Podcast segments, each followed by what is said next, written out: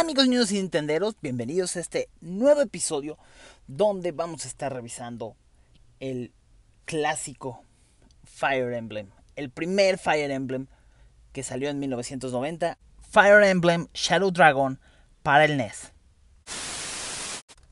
Como les decía, en 1990 nació esta franquicia que se llama Fire Emblem. Por lástima, o por suerte, no llegó aquí a América. El primer conocimiento que empezamos a tener aquí en América de Fire Emblem fue cuando apareció Mart en Smash Brothers. A mí me cautivó, de hecho me gustaba mucho jugar con Mart en, en Smash Brothers Melee. Digo, sí está todo el misterio de que no lo conocíamos y que era nuevo y que sus ataques eran buenos, etc. Pero no sabíamos nada de él. Y él es principalmente el protagonista de este Fire Emblem. Pero para América se hizo la localización hasta el 2020, a finales del 2020.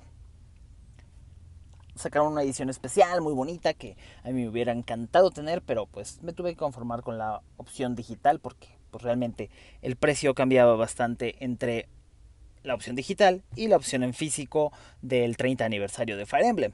Actualmente Fire Emblem ya es muy conocido, hay muchas entregas de Fire Emblem y ya es una de las franquicias pues principales de Nintendo.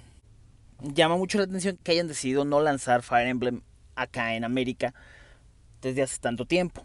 Y también es raro que hayan hecho la localización. Digo, está bien como aniversario, está excelente. Pero es raro que localicen un juego después de 30 años para el NES. Aún así, pues me aventuré a jugar este juego. Los juegos de NES llegan a tener pues ciertas dificultades. Normalmente la dificultad antes era mucho mayor, ya sea por mismas limitaciones del juego o por mecánicas o simplemente que se basaban más en la habilidad. Y definitivamente Fire Emblem es una gran parte de la historia, pero como juego y más acostumbrado a las entregas recientes de Fire Emblem, es dificilísimo, es complicado. Algo que hicieron bien en esta versión fue agregar la opción de poder acelerar el juego a el doble de velocidad, ya sea solo las animaciones, solo el movimiento de los enemigos o bien todo el juego. Los controles son muy similares a los controles de ahora, mueves a tus unidades, puedes hacer que ataquen, puedes hacer que esperen, pero no puedes ver toda la movilidad de las unidades, ni las de los enemigos, ni las tuyas. Algo que también hace muy molesto este juego es la velocidad, tanto el movimiento de las unidades enemigas como tu movimiento como el, movimiento de las animaciones en general, lo que hace que el juego se vuelva un poquito frustrante, cansado, no tanto como aburrido, porque la verdad es que es bastante interesante y más si te gusta Fire Emblem, pues lo vas a disfrutar. A mí me pasa algo muy, muy gracioso con los juegos de NES en particular y en la mayoría de los juegos, pero como que los juegos de NES te llevan más hacia la parte de la imaginación por los gráficos tan rudimentarios que ocupan. Llega un momento en el que ya ni siquiera ves los píxeles, ¿no? Ya te sientes muy dentro de la historia y estás adentro de este juego. Me llevó muchas horas y me llevó mucho tiempo terminarlo. La historia es relativamente buena y bastante bien desarrollada para el tiempo en el que se lanzó, para 1990. Entiendo por qué no lo trajeron, sí puede llegar a ser un juego bastante, bastante frustrante. Y más que los RPGs de estrategia por turnos no eran como que lo más habitual para jugar aquí en América. La música es relativamente buena, no es lo mejor que se puede escuchar en un juego de NES tampoco es lo peor. Es bastante repetitiva, pero bueno, es soportable. Aunque he de confesar que cuando le aumentas la velocidad, sí es muy molesta la música como se escucha con la velocidad aumentada. Es terrible tener que pasar de esto.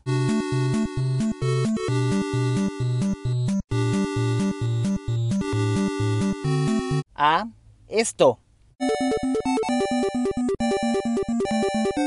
Entonces bastante, bastante molesta la música cuando le aumentas la velocidad al juego. Pero como les digo, si no aumentas la velocidad realmente te vas a tardar el doble y sobre todo en los turnos de los enemigos son bastante tardados y bastante cansados estar teniendo que ver y más en, este, misiones largas o donde tienes que acabar con muchos enemigos y, eh, la computadora hace muchos cambios de, turno, pues sí es bastante aburrido tener que esperar tanto.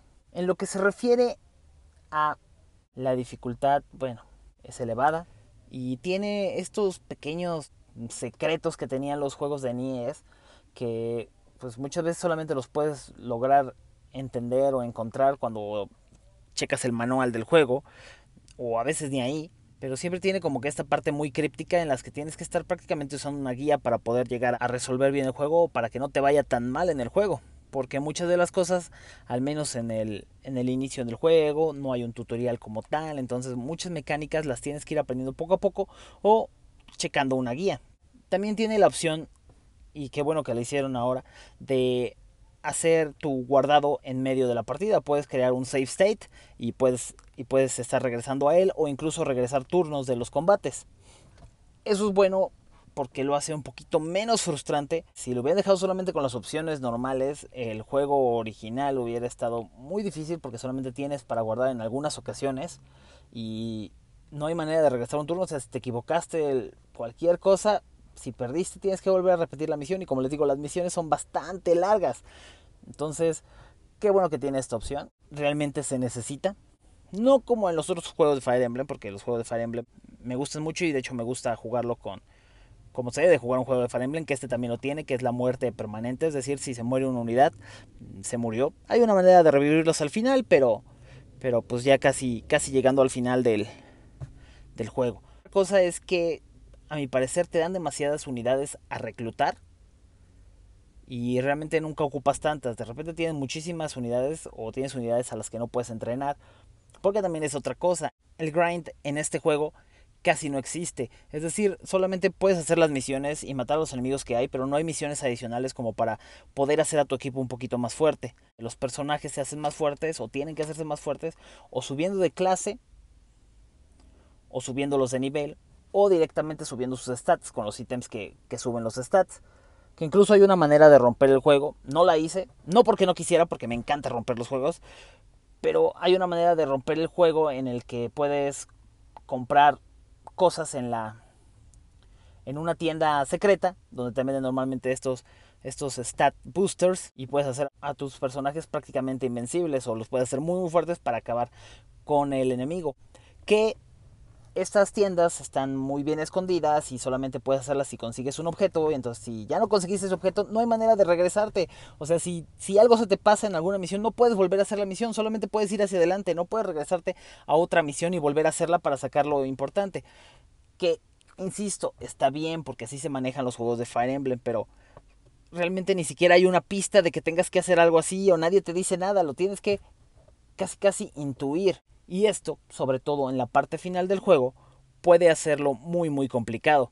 Porque si no llegas con lo suficiente nivel, los últimos niveles son bastante, bastante pesados. O sea, los últimos dos misiones son pero increíblemente, increíblemente difíciles. Los enemigos son bastante fuertes. Y si tú no subiste tus, tus tropas a un muy buen nivel, prácticamente quieres aventar el juego porque va a ser súper difícil que logres. De hecho, yo para terminar el juego dije, ya no me importa nada, es la última misión, que se mueran todos los que se tengan que morir, simplemente por lograr este matar al jefe. Y lo logré a penitas, o sea, a penitas ya iban a matarme también a, a Mart, que es el protagonista, y si se muere Mart se acaba el juego. Y apenas logré derrotar al jefe con un último movimiento. Entonces dije, ok, es una buena pieza de historia.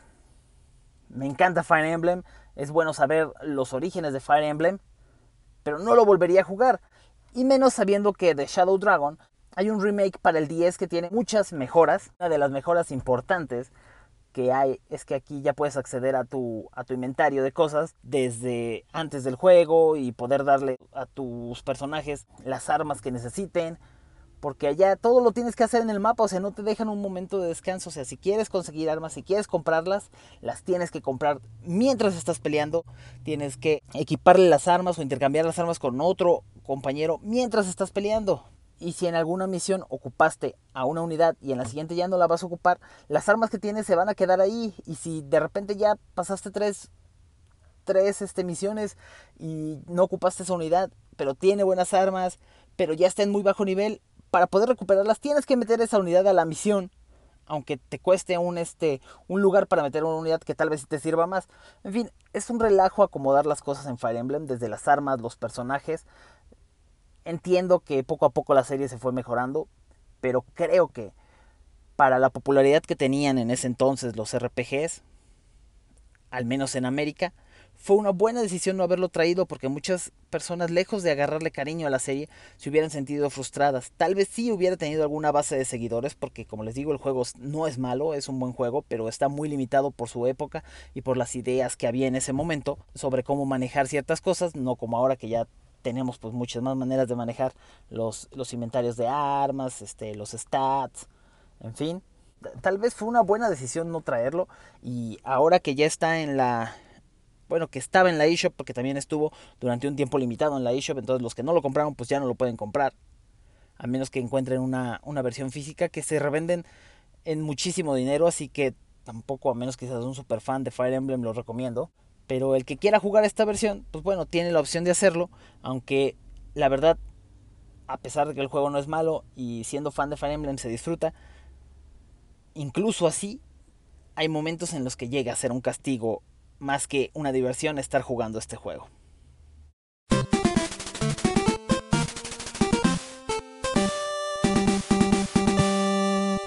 Pues ya, lo dije.